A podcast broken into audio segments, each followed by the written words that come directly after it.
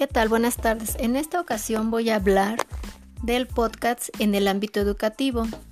Bueno, esta herramienta ha sido poco utilizada hasta ahora en el ámbito educativo, aunque se haya utilizado anteriormente, como fue la radio escolar y las grabaciones de cassettes, posteriormente las audioconferencias que se convirtieron en uno de los servicios de teleenseñanza. Por otro lado, la voz IP representa una de las fases más recientes en experiencias de aprendizaje con herramientas simultáneas de comunicación. El podcast educativo como un medio didáctico es simplemente un archivo sonoro con contenidos educativos y que ha sido creado a partir de un proceso de planificación didáctica.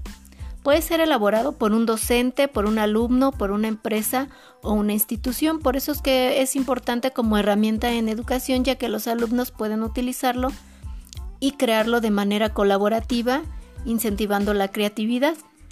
Entre sus beneficios, según Willow, Busi y Yadini, en 2007 se encuentran que es difundir contenidos de audio de forma simple utilizando una estructura web hipertextual. También tenemos que el proceso de escucha o visión se puede repetir y revisar todas las veces que sea necesario, Desarrolla contenidos abiertos en forma de audio, promoviendo así el conocimiento libre y la fácil adaptación de los recursos educativos a diversos contextos. El podcast es una herramienta muy flexible para la educación, porque nos permite elaborar guiones adaptados a nuestra realidad educativa.